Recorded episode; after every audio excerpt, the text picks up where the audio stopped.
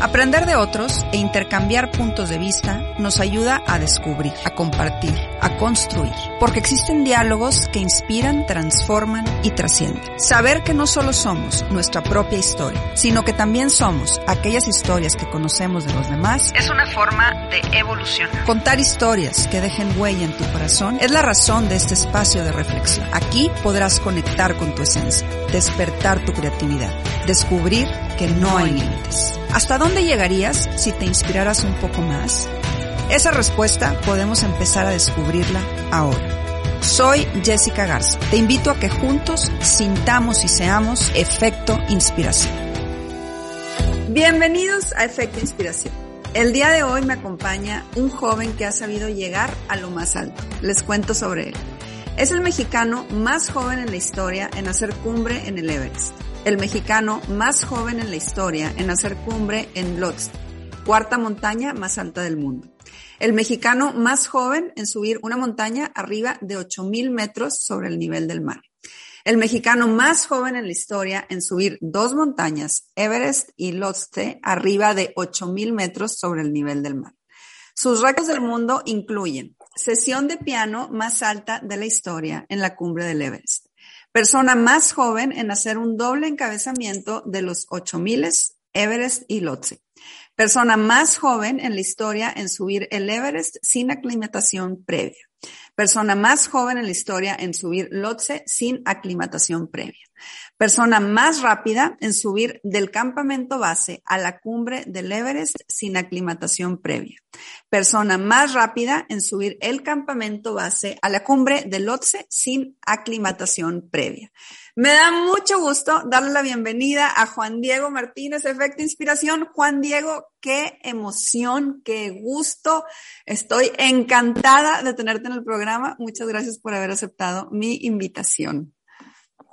No, Jessica, muchísimas gracias, gracias a ti, el gusto es mío. Muy feliz de estar aquí, de poder platicar un poquito más de mi historia. No, y me encanta, me encanta tenerte y desde que conocí tu historia me impresionó muchísimo y no tuve duda en que teníamos que tenerla en efecto inspiración.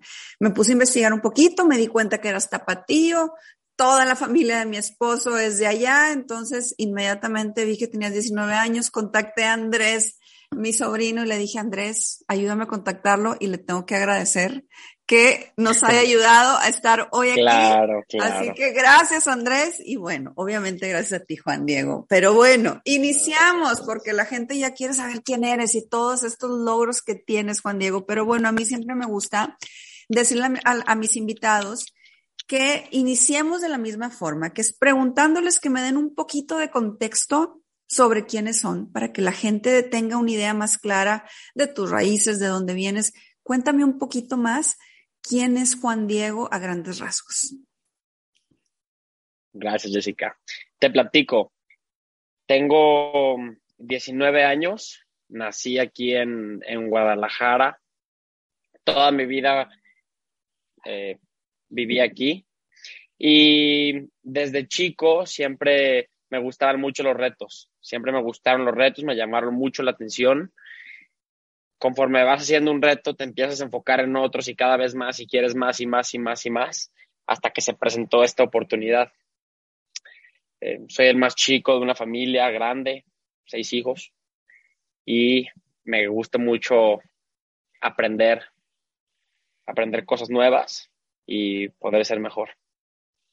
Y ahorita que hablas precisamente de que eres un, hombre de retos, quiero que me platiques. ¿En qué momento llegó a tu mente este reto de decir, casual, quiero subir el Everest? Cuéntame un poquito cómo fue que ese reto entró en tu mente y en tu corazón, sobre todo a una edad tan joven como es la tuya. Platícame qué estabas haciendo, dónde estabas, qué sucedió, por qué entra a tu mente y a tu corazón la idea de subir el Everest, Juan Diego?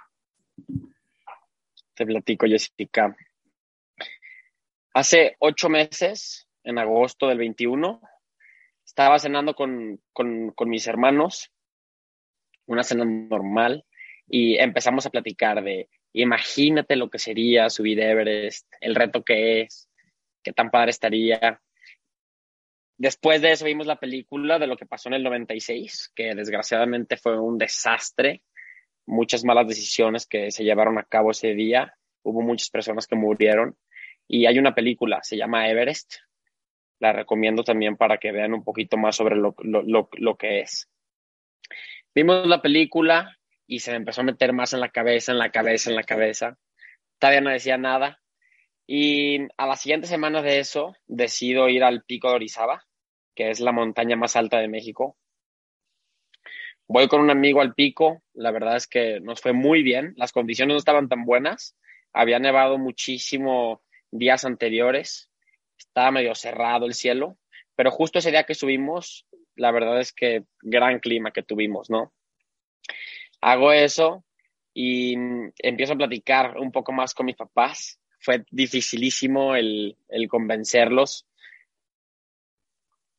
Eh, un proceso muy largo, pero como vieron que me lo estaba tomando muy en serio y me conocen y saben que en verdad me lo, tomo en serio, dijeron, está bien, te apoyamos, ¿qué, es lo que sigue?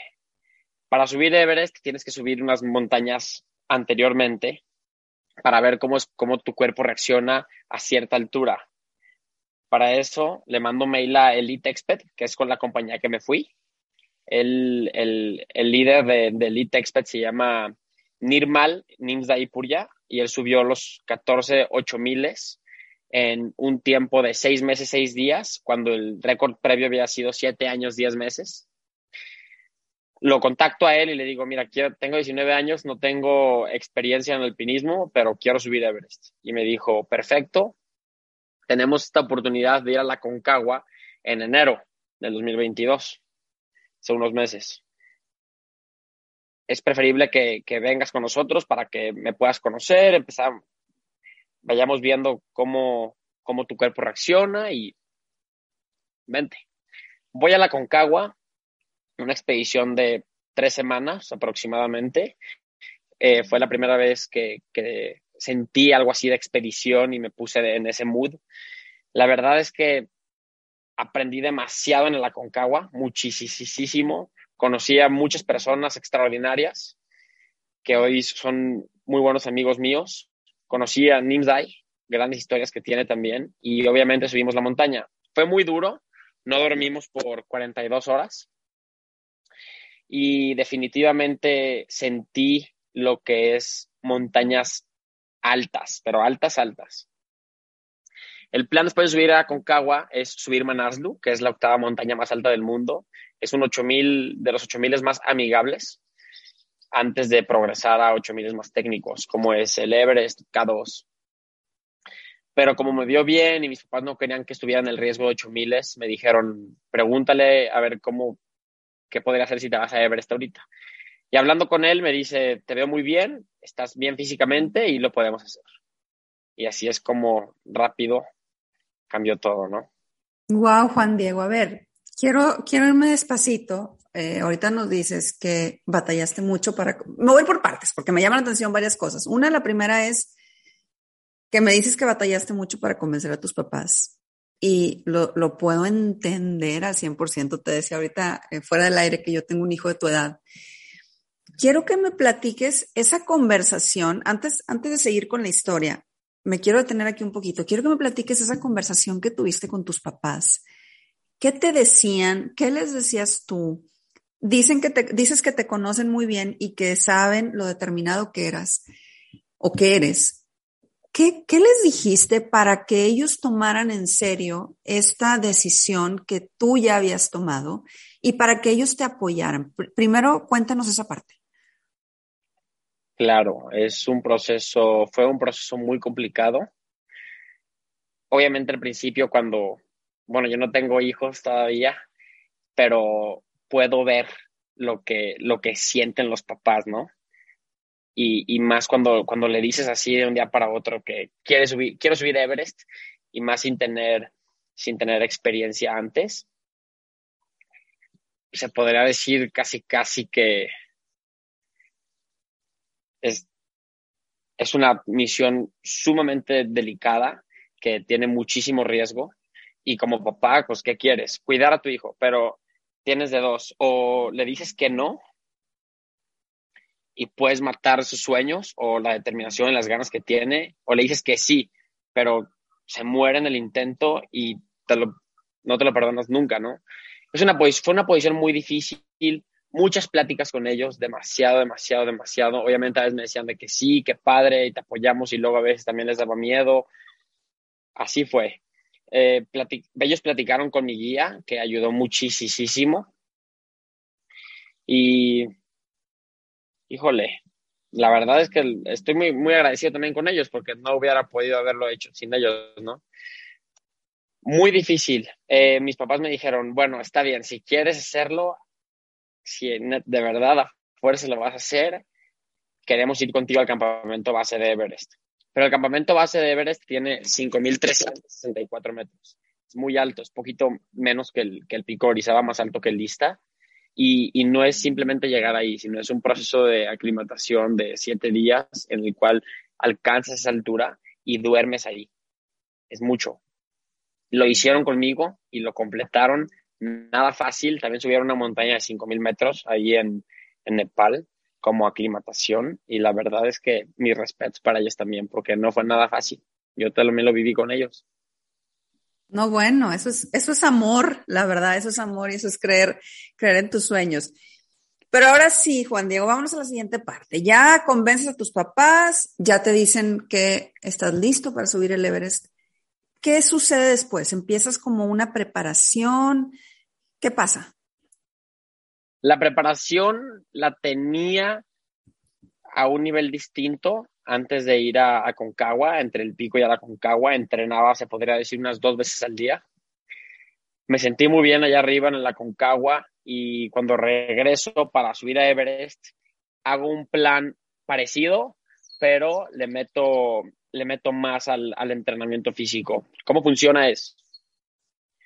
Era, me despertaba en la mañana antes de ir a la escuela y hacía o spinning o natación o Stairmaster, que es como una escaladora. Luego iba a la escuela, hacía mm, pesas, gym normal en la tarde, luego comía, seguía, seguía con mi día y en la noche terminaba con yoga, hacía muchas eh, respiraciones y eso me ayudó muchísimo. Ese entrenamiento así de riguroso lo hice por aproximadamente ocho semanas paré como dos semanas antes de irme a Nepal por, para que mi cuerpo descansara y se recuperara bien aquí, porque estando allá es muy complicado, es muy difícil que te recuperes por lo que es la altura. Paré dos semanas y estando allá en Nepal, entrenas dos días para lo que es el Kumbu. Es un glaciar entre el campamento base y el campamento 1 que se está moviendo durante el día. Lo tienes que pasar cuando más, cuando más frío está, que es más congelado porque son pedazos de hielo, seracs, del tamaño de casas y se pueden derrumbar. Y cuando se caen, pueden hacer avalanchas o si te cae encima, te puedes morir o una lesión, un accidente muy grave.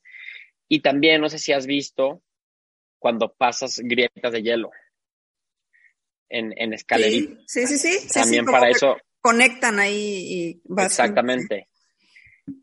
Eso da mucho, mucho, mucho miedo y tienes que practicarlo antes, obviamente. Y eso, es, eso es el, el entrenamiento que, que, yo llevaba.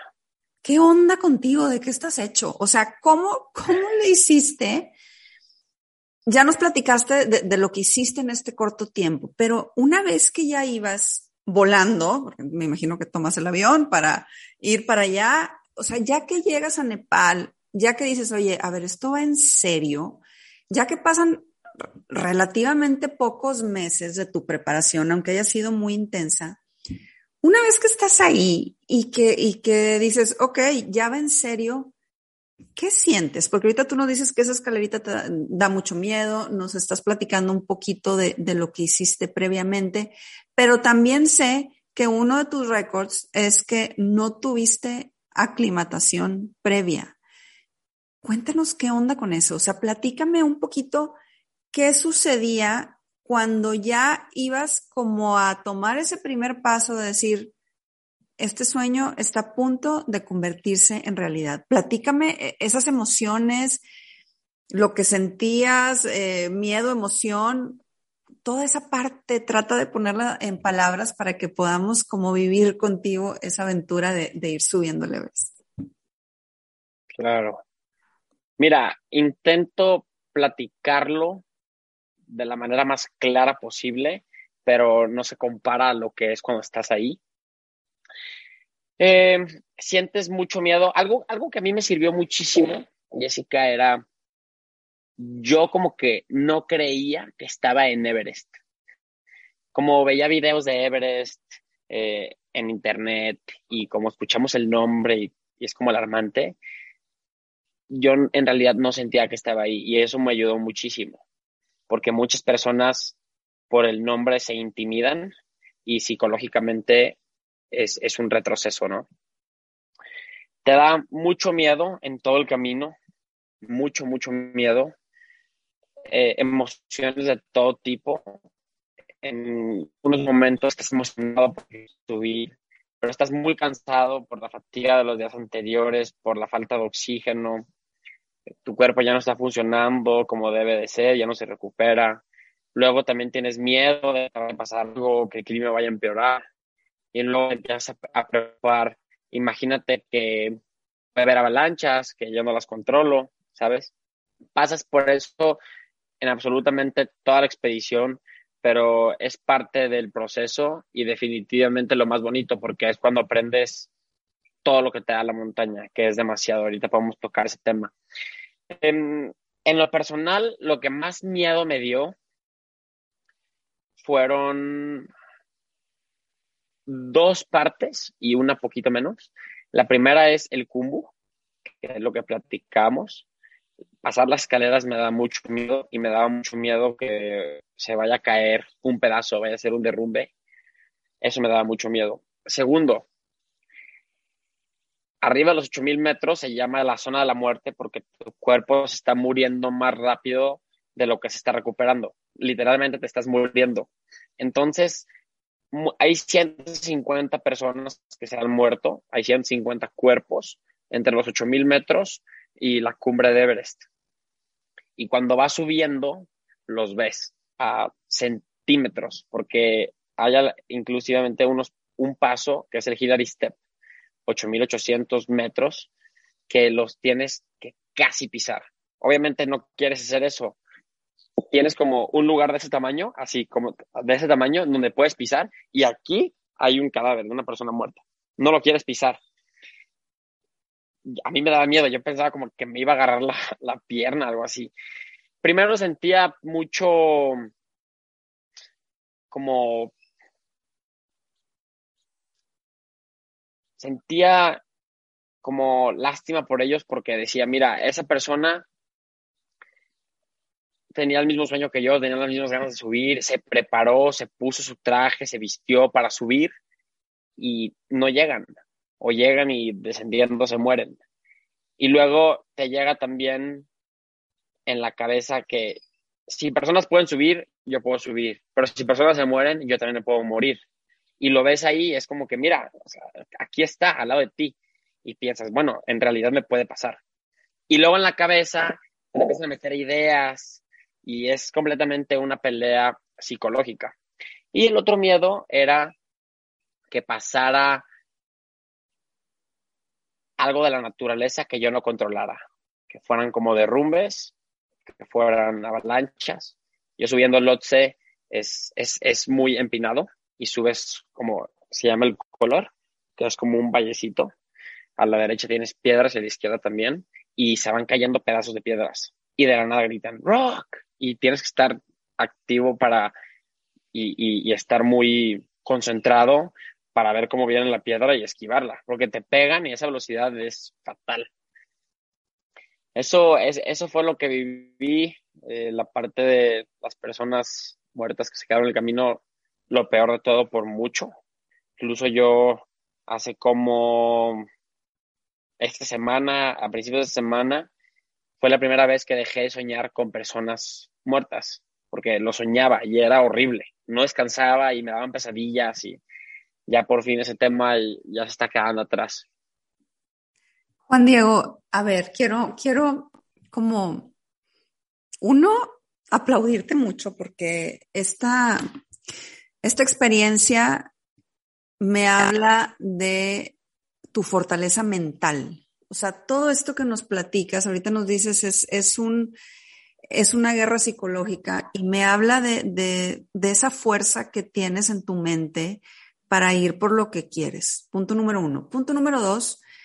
Yo quisiera, antes de pasar como a todas esas enseñanzas y aprendizajes que nos dices que te dejó la montaña, yo quiero como entender qué es lo que vale tanto la pena para incluso desafiar la muerte. O sea, tú, una vez que llegaste y que fuiste eh, hacia la cumbre, pudiste sentir y entender esos aprendizajes, pero antes, o sea, antes de que tú siquiera eh, estuvieras en camino al Everest, tú sabías por las películas que, había que habías visto, por me imagino que eh, todo lo que te preparaste, me imagino que también estudias eh, lo que puede suceder más allá de la parte física. ¿Por qué decidías, si todavía no sabías la sensación, por qué decidías que esta experiencia valía tanto la pena que incluso te hizo desafiar la muerte? ¿Qué, ¿Qué sentías o qué había o cuál era esa señal que te decía Juan Diego, dale, Juan Diego, vale la pena, ve por todo? Cuéntanos un poco de esa parte.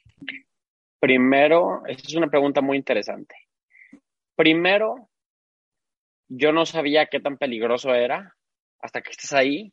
Puedes ver películas, puedes leer libros, puedes leer reportajes, ver videos en YouTube y no es así, no es así. Estando ahí te das cuenta de que es más peligroso de lo que en realidad es. Y lo que te hace seguir, yo te podría decir que para mí son dos puntos. Uno, el reto, el reto porque yo me lo había propuesto a mí y, y estaba 100% decidido que lo iba a hacer. Y si no, y, y, si decidía regresarme, me estaba fallando a mí mismo porque yo sabía que lo podía hacer. Y el otro, yo pensaba, mira, llevo tanto tiempo de preparación que me costó muchísimo porque la preparación es fuertísima, es de lo más difícil, te podría decir. Mucho he sacrificado para este momento y estoy preparado, me he preparado con meses para este momento y aquí estoy ahora en el presente. Te enfocas y dices, ¿en realidad lo quieres hacer? Claro que lo quiero hacer. hay, hay muchísimos sentimientos por medio, muchísimos.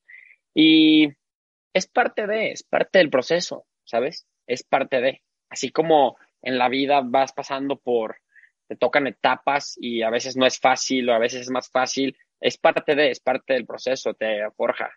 Y, yo lo veía y decía, mira, me está costando mucho, es muy complicado lo que quieras, pero tengo que seguir porque creía yo en mí.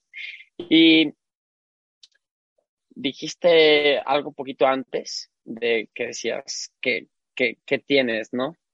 Mira, todas las personas, todas las personas son demasiado fuertes y todas tienen lo suyo. El problema es, el chiste está en, en saber despertar eso y, más los jóvenes que tienen ganas, pero con las redes sociales o distintas actividades nos podemos perder, está mal. Yo siempre, lo que, algo que me ayudó muchísimo es tener un reto siempre, siempre. no, importa de qué sea, pero cuando tienes un reto estás enfocado en el reto, estás enfocado. Por ejemplo, en el tema del ejercicio, muchas personas hacen ejercicio, ¿correcto? y, quieren tener un cambio, pero no están enfocados a eso. van a hacer ejercicio por hacer, se cuidan la alimentación y ya. Pero si, si quieren eh, pesar más o pesar menos o levantar un peso en especial, hay un trabajo antes de para prepararte para eso. Y cuando lo tienes, eso cambia completamente todo. Y Everest todavía me enseñó más eso. La verdad es que platicándolo me acuerdo y me gusta mucho, me gusta mucho. No, wow, y sabes qué me quiero, quiero resaltar ahorita lo que dijiste, que eh, usaste la frase creo en mí.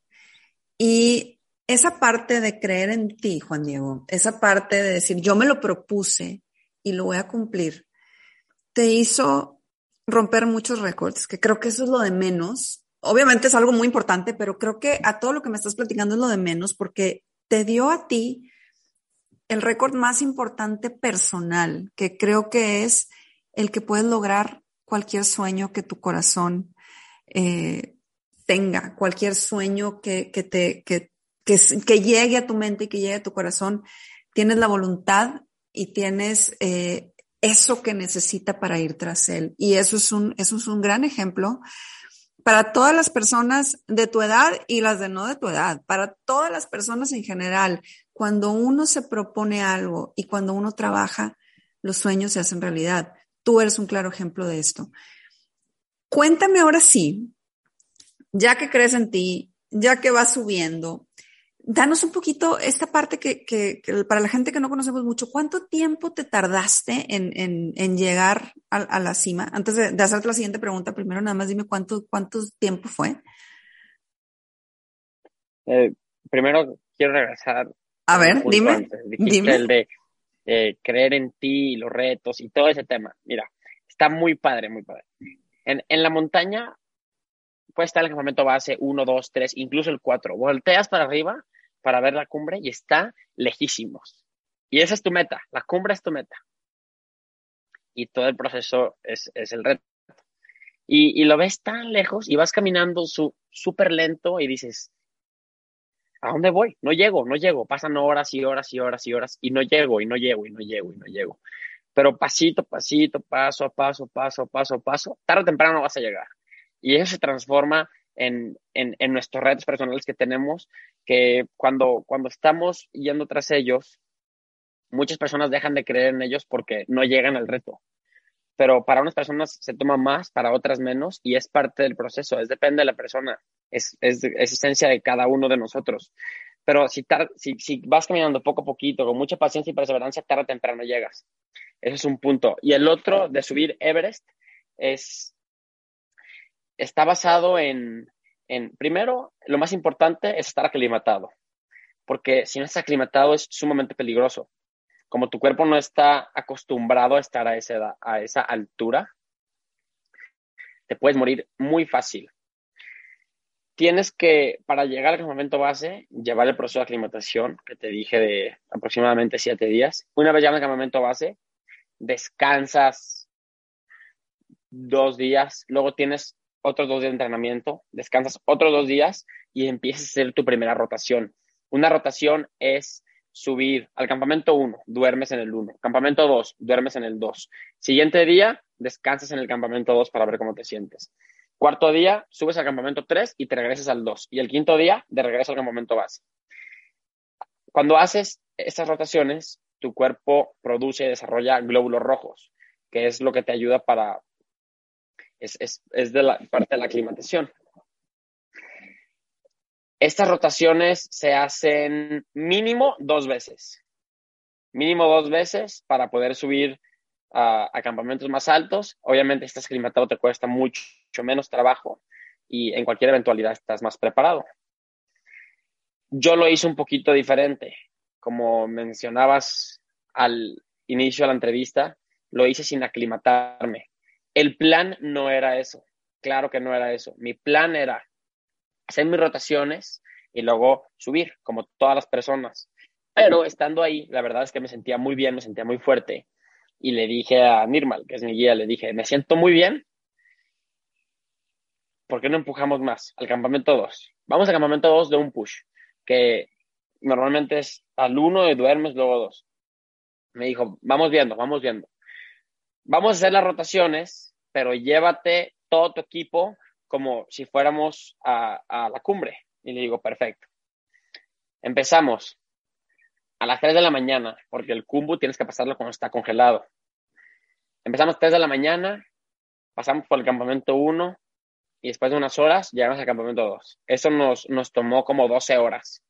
Muy pesado, sumamente pesado de 5.364 metros que tiene el campamento base a 6.400 más o menos, que es el campamento 2. Llegamos al campamento 2. No te puedes dormir las primeras dos horas porque te puedes morir. Es muy peligroso. Entonces, llego al campamento 2, me dice, eh, espérate, tranquilo, deja que el día pase, que tu cuerpo se aclimate un poquito y luego te duermes. Ok. Ya me a dormir como a las 9, me despierto el siguiente día, temprano, era crucial cómo me sintiera. Y, me sentí muy bien, me sentí perfecto, le decía, me siento muy bien, me siento muy bien, perfecto. Descansamos ese día. Siguiente día, vamos al campamento 3. Ok, vamos al 3. Cabe recalcar que sí quería subir porque me sentía muy bien y capaz de hacerlo, pero como no estaba aclimatado, a lo mejor tenía que usar oxígeno desde el campamento 2, 6.400 metros. El resto del equipo no, no se pone en oxígeno hasta el campamento 3, pero yo no puedo que los demás no se lo pongan y yo sí. Psicológicamente también te hace más débil. Yo le dije, no hay manera, me siento bien, vamos al 3 sin oxígeno. Llegas casi 7.200 metros sin oxígeno. Ya es una altura remarcable. Llegamos después de seis horas al campamento 3, nos descansamos, todos ya nos pusieron el oxígeno y me dijo, vamos a ir, vamos para arriba. ¿Sientes bien? Perfecto, vamos para arriba. Ok. Tienes que tener extra cuidado, porque si no estás aclimatado, estás expuesto al mal de altura, te puede dar un edema pulmonar, te puede dar un edema cerebral y, te vuelves como loco. Muchas personas se enfocan nomás en querer hacer cumbre, pero ya no se cuidan a ellos mismos se les congelan los dedos, se los tienen que quitar, porque ya no se quieren poner los guantes, o, a ver, o puedes alucinar. Es, es un tema muy delicado. Y los helicópteros ya no llegan a esa altura, ya no te pueden rescatar. Campamento 3, oxígeno. Siguiente día en la mañana, al South Call, que es el campamento 4, hicimos poquito menos de 8 horas, 8 horas por ahí. Llegas y ya estás a los 8000 metros, poquito menos de 8000 metros. Con oxígeno, muy cansado, 12 días anterior, luego 6 horas, luego 8 horas acumuladas. Llegas a las 4 de la tarde y te dicen, a las 9 de la noche salimos para arriba, para Everest. Eh, otra vez, yo no me la creía que estaba en Everest, no pensaba, no pensaba eso. Sí, eh, esa noche, 9 pm, empezamos a salir caminando lento, lento, lento, lento, lento, lento, lento, lento. Y después de 11 horas llegamos llegamos a la cumbre. Llegamos ahí, hacía mucho frío, no había viento, eso era clave, porque el viento es peligrosísimo para el congelamiento, y más si yo iba a tocar el piano. Se tenía que, se tenía que, que acoplar, ¿no? También tenemos que tener la suerte del clima. Llegando a la cumbre, sacamos el piano, la los Sherpas, me, mis Sherpas me ayudaron a cargarlo, que sin ellos no hubiera sido posible. Los Sherpas cargan absolutamente todo, es impresionante lo fuertes que son y siempre estoy agradecido con ellos y todas las personas, los escaladores vamos a estar. Llegamos a la cumbre, las pilas del teclado yo las tenía aquí en mi traje que estén calentitas porque se congelan y se les acaba la pila sacan el piano y empiezan a poner uno por uno, por uno, por uno. Y dije, híjole, no prende esto y me van a aventar por la montaña. Me, me, me empiezo a concentrar, empiezo a poner, le pico prender, se prende y le empezamos a picar y todos le empezamos a picar y sabíamos que se escuchaba y nos emocionamos todos. Lo preparamos porque tiene que ser rápido, rápido. No te puedes quedar ahí mucho tiempo, rápido. Y, y ya, empiezo a tocar. Yo no sé cómo le hice para tocar porque tienes la cabeza en otros lados, ya no tienes oxígeno, hace frío y estás demasiado cansado. Y todavía tocar el piano, acordarte de la canción y es muy complicado. Lo hicimos, terminamos, otra vez a guardar todo rápido. Me tomé fotos rápido y para abajo. Para bajar. Antes de que me digas para bajar, eh, Juan Diego, ¿cuántos días fue la subida? Sí, ahorita voy a eso. Ahorita voy a eso. Ok para, para, para bajar al campamento 4, bueno, en cualquier montaña, para bajar es normalmente la mitad de lo que haces para subir. Entonces ponlo entre 5 y 6 horas. Nos bajamos, campamento 4, te descansas unas horas, pasas la noche y temprano sales a Lhotse, que es la cuarta montaña más alta del mundo. Entonces ya llevas las 12 horas, luego llevas las 7 horas, luego llevas las 8 horas, luego las 11, para bajar otras 5 y media, para subir Lotse hicimos entre 6 y 7 horas. Eh, muy empinado, muy, muy, muy empinado. Llegamos hasta arriba al Lotse y luego nos bajamos al campamento 2. Eso duramos como unas más, mucho, mucho, duramos mucho, mucho. Creo que estamos en la cumbre como a las 7 y llegamos al campamento 2 a las 3. No sé, no me acuerdo bien, debe ser por ahí. Descansas y te bajas al campamento, vas el siguiente día, yo no sé cómo, porque estás completamente molido. En total de días es del base al 2, 1. Siguiente día descanso en el 2. Luego al 3. Luego al 4 sería Cumbre Everest, cinco, estás seis días, eh, seis días afuera del campamento base. Y, ya una vez de regreso estás completamente molido, te vuelan rápido a, Katmandú, ya descansas, comes bien todo lo que puedas y ya empiezas a recuperarte porque también estás muy quemado. No, no, wow, qué bárbaro. A ver, y quiero saber, ¿qué se siente? O sea, tú ahorita nos dices, no, lo, no lo estás platicando con una naturalidad, como decir, fui aquí, di la vuelta y subí, pero tú me dices que estando ahí arriba estás como aturdido por, por la altura, por el cansancio. ¿En qué momento te cae el 20? O sea, estando ahí arriba, ¿se disfruta? ¿Se agradece? ¿Se llora? ¿Qué pasa ahí arriba? O sea, ¿qué sientes cuando estás en la cumbre? Es, un tema muy especial, te platico por qué, Jessica. Las personas tienen la meta de subir a la cumbre. Entonces, en todo el proceso se gastan todas sus energías en llegar a la cumbre. Pero cuando están ahí, no son conscientes de que tienen que bajar.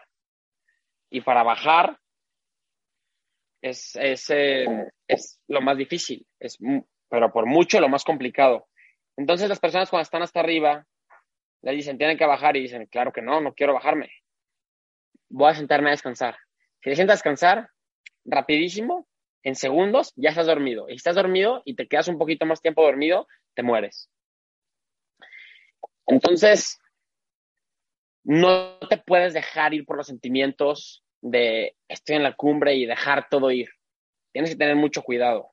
Tienes que decir, bueno, la cumbre es cuando regresas hasta el campamento base de regreso estás muy concentrado por ese tema, no se disfruta nada, absolutamente nada, estás sufriendo todo el tiempo, volteas a ver y agradeces la vista que tienes, el lugar que estás, pero luego a los segundos vuelves a caminar y dices, ay, eso está muy pesado. No aprecias las vistas como las deberías de apreciar en el momento hasta que bajas y te das cuenta de lo que en realidad era y las fotos que tomaste y todo. Y sí, pero voy a platicar. Uno de los aprendizajes más padres que tuve es el agradecimiento, porque ahí, estando en Everest, en campamentos altos, lo único que quería era, por ejemplo, lavarme las manos.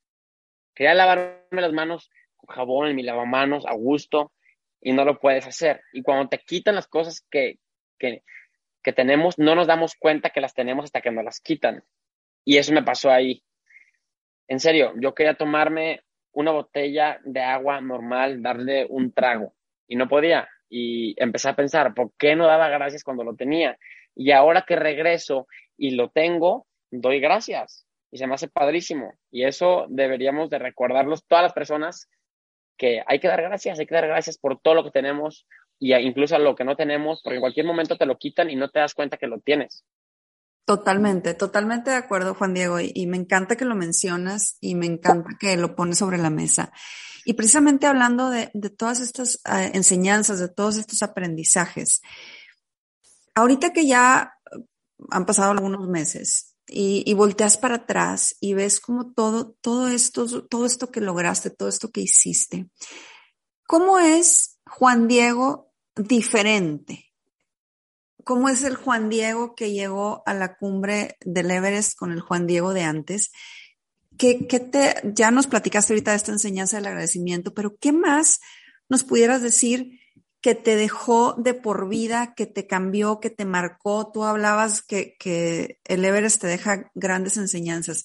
Háblanos un poquito más sobre este tema, sobre a ti en particular, ¿qué te dio? ¿Cómo es hoy el Juan Diego que escaló al Everest diferente con el Juan Diego que vivía en Guadalajara y que tenía pues una vida de alguna manera normal? Platícanos como los cambios y, lo que te marcó y lo que te dejó. También una gran pregunta. Primero, ahí convives con gente extraordinaria, mucha gente muy, especial, que compartes ese, ese reto y la idea con ellos. Todo el día, mucho tiempo del día, estás platicando con ellos, aprendiendo. Tengo una historia muy buena que te quiero platicar ahorita que me dejó un aprendizaje, pero para siempre, y a todo mundo que se la platico le deja algún aprendizaje. Pero el agradecimiento te podría decir clave. Ahora soy demasiado agradecido. Todavía me quedó más marcado sobre las retas y metas que metas. Si te lo proponen, los puedes, puedes llegar. No importa qué tan grande sea. Paciencia, si vas paso a paso, pasito a pasito, te vas acercando al objetivo. Tarde o temprano llegas porque ahí está. La historia te va a platicar, te va a platicar esta historia. Conmigo subió un ecuatoriano de 66 años, Mario. Yo era el más joven, él era el más grande. Él no sabía hablar inglés, no se podía comunicar con sus sherpas. Estando en el campamento base antes de subir, me estaba así como intranquilo y me decía, es que no quiero dejar a mis hijos, me da miedo. Y le decía, a ver, Mario, todo está perfecto, no tenemos por qué tener miedo, estamos en el mejor equipo, en mejores manos, todo muy bien. Perfecto. Ahí cada quien se mueve con su guía uno a uno, porque no puedes estar acoplándote a la, velocidad de otra persona porque te puede cansar mucho. Cada quien se mueve con sus sherpas. Lo veo en el campamento 4, perfecto. Subiendo Everest, ya el último, el 4 a la cumbre, lo veo en el balcón, que es el primer punto remarcable del día de cumbre. Son 8.400 metros, se puede decir que es la mitad del día de cumbre. Y ahí vi a Mario, yo me acuerdo, en la madrugada, mucho frío, hacía viento. Lo veo así como hecho bolita, así. Y lo sacudo y le digo, Mario, ¿cómo estás? Y me dice, estoy muy cansado y me quiero dormir. Peligrosísimo. Le digo, perfecto, tengo algo para ti que te voy a dar, pero escúchame bien, te va a dar demasiada energía demasiada energía, se te va a quitar todo el cansancio, casi casi vas a querer subir para arriba. Y me dice, ¿en serio? Y le digo, ¿en serio? Abro aquí mi traje, saco uno, uno de mis chocolates, común y corriente normal, lo cierro, se lo pongo así, así en, en, en su cara y le digo, Mario, escúchame, este, esto, no sabes la energía que te da. Tienes que hasta tener cuidado porque es mucha energía. Y me dice, ¿en serio? Y le digo, ¿en serio? Toma, cómetelo. Lo agarra, se lo come, me voy, se va, lo vi en la cumbre, no puedes hablar porque estás muy como alterado. Bajamos al, campamento 4 y, y platico con él y me dice, ¿qué me diste? Y le digo, ¿te ayudó? Y me dice, me dio demasiada energía, se me quitó todo el sueño. Y le dije, Mario, era un chocolate común y corriente, nomás te convencí de que iba a ser un cambio en ti. Y tú también estabas convencido cuando te lo comiste de que en realidad iba a ser un cambio en ti. Y lo que pasó fue que hizo un cambio remarcable en Mario. Es una gran enseñanza de que si nos convencemos mentalmente y estamos realmente convencidos, nuestra cabeza manda a nuestro cuerpo y, sigue. Porque hay muchas veces que estamos como convencidos, pero te intentas convencer y muy internamente sabes que no es cierto. Pero cuando en realidad estás convencido, nada te para. Y esa es la historia perfecta. Mario lo vivió y subió hasta arriba y bajó, mira, hasta abajo. Y me encanta, no, me encanta eso que dices, cuando en realidad estás convencido, nada te para. Juan Diego, eres un joven que definitivamente nada lo para. Eres un joven que nos has dado una gran enseñanza de creer en nosotros mismos, de tener sueños, de ir tras ellos, de ponernos retos. eres un joven que es ejemplo para, para todo México de lo que se puede lograr. Yo te quiero agradecer que, que seas así, te quiero agradecer que te, que te pongas esos retos. Y te quiero preguntar, nada más antes de irnos, yo quiero saber qué pasó cuando volviste a ver a tus papás. No me quiero ni imaginar ese abrazo, e, ese recibimiento. Cuéntame, en, cuéntame ese momento que me imagino debió haber sido muy fuerte.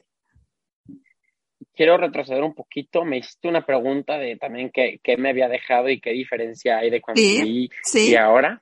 Sí. ¿Sabes qué? Como te das cuenta que es un ambiente sumamente peligroso y pasas incluso por personas como te platiqué, te das cuenta lo cerca que estás de la vida y de la muerte y, y, y, te, y como que te, te dan una cachetada de, de, decir, mira, la verdad es que está muy fácil, es, y no decidimos cuándo, es, es muy fácil morirte, entonces no hay que tener miedo de, de querer hacer lo que sea que queramos. Y el momento es ahorita, ahorita. Eso me dejó una enseñanza muy padre. Y regresando al tema de cuando veía a mis papás, primero es horrible las despedidas. Yo las despedidas las odiaba con todo mi corazón, porque te está despidiendo, así como diciendo, mira, a lo mejor te voy a volver a ver, pero yo eso no lo dejaba en mi cabeza. Yo siempre decía, sí, nos vemos pronto. Yo estaba convencido también de que no me iba a morir. Es, muy importante. Entonces, cuando me despido de mis papás que están en el campamento base, la verdad es que yo no me quería despedir así de que bien, no, no, no, porque no me gusta. Psicológicamente es, es, es fuerte. Y me despido de ellos, perfecto. Y cuando los vi, bueno, cabe recalcar, perdón, que ellos no supieron nada de mí como por cuatro días. Y hablaban del campamento base y les decían, es que no tenemos noticias. Imagínate, dice mi papá que soñaba con que me caía en una de esas grietas y que le decía, jefe, ayúdame, y que le decían, es que no puedes bajar, y que las grietas cada vez se cerraban más y más y más. Y también lo soñó mucho, mucho tiempo.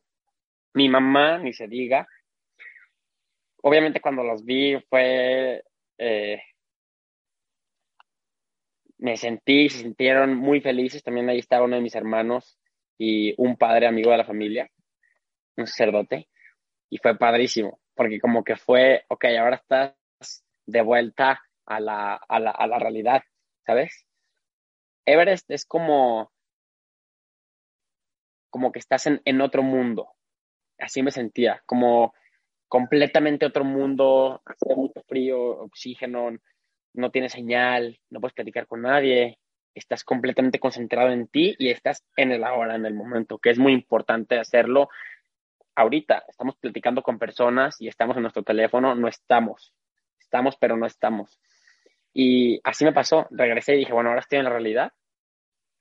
Viví una gran experiencia. Creo que tengo yo mucho eh, aprendizajes y mucho que, que platicar a los demás que también estoy seguro que pueden aprender. Y sí, gran experiencia. Wow, Juan Diego, wow. Y me encanta eso que dices de, de, de estar en el presente y de cómo ahora vuelves a la realidad. Yo quiero saber cómo es tu realidad hoy, Juan Diego. O sea, ¿qué, qué sigue para ti? Tienes 19 años, una vida por delante, eres una celebridad nacional con una historia increíble. ¿Cuál es esa realidad que vive hoy Juan Diego? ¿Cuál es esa realidad que, eh, que tiene y, que agradece? ¿Y hacia dónde vas? cuáles son los siguientes pasos o cuáles son esas siguientes metas o esos siguientes sueños que están en tu corazón. Sí. Ahora mm, quiero enfocarme más en mi vida personal y traer todo lo que aprendí de Everest y relacionarlo en mi vida diaria. Quiero enfocarme en el estudio, en el trabajo y, y hay muchísimo jugo que sacarle de lo que vives en Everest a la realidad. Es, es, es lo que ahora estoy tratando de hacer y también por medio de, de, mi testimonio poder ayudar a cuantas más personas posibles a que quieran hacer lo que en realidad ellos quieren y su corazón les llama a hacer. Que se me hace eso lo más padre.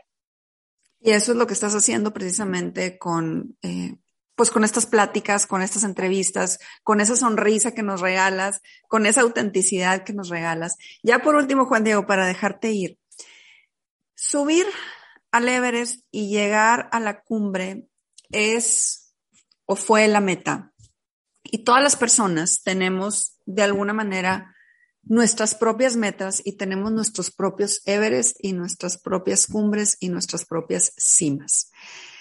¿Qué le dices a toda la gente que te está escuchando que tiene una meta por cumplir, que tiene un sueño en su corazón y que quiere llegar a un objetivo? ¿Cuál sería esa receta o, ese consejo que tú que ya lo viviste, que tú, que ya te pusiste ese reto, que ya rompiste muchísimos récords, que ya eres un hombre diferente, que ahora sabes valorar más, que sabes agradecer más. ¿Cuál es ese consejo y esa receta que le das a toda la gente que nos está hoy viendo o escuchando y que tiene algo en su corazón que quiere cumplir? Primero les diría que es esencial escribir todo y, hacer un plan, organizar las ideas y hacer un plan. Y una vez que, tienes el plan, verlo y decir a ver si te has sentido y después empezar a ejecutarlo. Y una vez que empiezas, es muy difícil. Tienes momentos planos, que caminas así, luego tienes momentos para abajo, que puedes ir más rápido. Y luego tienes momentos así de empinados que vas más lento. Pero regresamos a, un, a uno de los temas que te platiqué en la entrevista, que es, si sigues caminando en el camino correcto y sigues haciendo el plan estructurado como lo hiciste y como lo pensaste y lo vas siguiendo y vas y vas siguiendo, no importa si vas avanzando nada, no importa si estás, avanzando poquito o si estás avanzando mucho, si vas en el camino correcto, tarde o temprano vas a llegar a la meta. Lo único que se necesita es tener mucha paciencia, no abandonar la meta, para nada abandonarla, y, perseverancia. Y así, de esa manera, llegas. Llegas porque llegas. Y si no, buscamos a Juan Diego para que nos dé un chocolate. Para que nos dé, para que nos dé ese chocolate. No, y me encanta. Como Mario. Y, ¿Sabes qué? Me encanta que lo hayas platicado esa historia del chocolate, porque ahí volvemos a comprobar lo importante que es la mente y lo importante que es creérnosla y lo importante que es ahora sí que abrazar la idea que tenemos. Y tú lo has hecho de una manera increíble, Juan Diego. Gracias de verdad por darnos ese ejemplo. Gracias de verdad por, por este chocolate que hoy tú nos estás dando aquí a través de Efecto Inspiración con todas tus enseñanzas, con todo esto que nos compartes. Gracias por estar haciendo la diferencia y gracias por poner esa bandera de México en lo más alto y por haber tocado ese piano y esa canción que nos hace sentir muy orgullosos a todos los mexicanos. Pero no te me vas todavía, antes de que te me vayas. No me quiero despedir todavía de ti, a mí tampoco me gustan las despedidas, yo quisiera estar aquí platicando contigo todo el tiempo, pero déjame decirte que al final yo hago una dinámica con todos mis invitados donde les doy una serie de palabras y les pido que la primera palabra que venga a su mente me la digan y quiero hacer lo mismo contigo. ¿Estás listo? Ok, listo. Em, empezamos. Everest. ¿Qué viene a tu mente? diga la palabra que se vino a, Lo que se vino a tu mente por primera vez. Se quedó como, como que se quedó así, pero luego la primera palabra que se me vino fue majestuosidad. ¡Wow! ¡Qué bonito! Familia. es que no es una palabra. No importa. Lo más importante. Vida. Feliz. Cumbre. Satisfacción. Fuerza. Resiliencia. Efecto inspiración. Efecto inspiración. Único. ¡Wow! Él es Juan Diego, él es este joven que nos llena de orgullo, es este joven que sabe ponerse retos y es este joven que nos dice que nada es imposible. Juan Diego, mil gracias. No sé si hay algo más que quieras agregar, que quieras decir para toda la gente que nos está viendo o escuchando.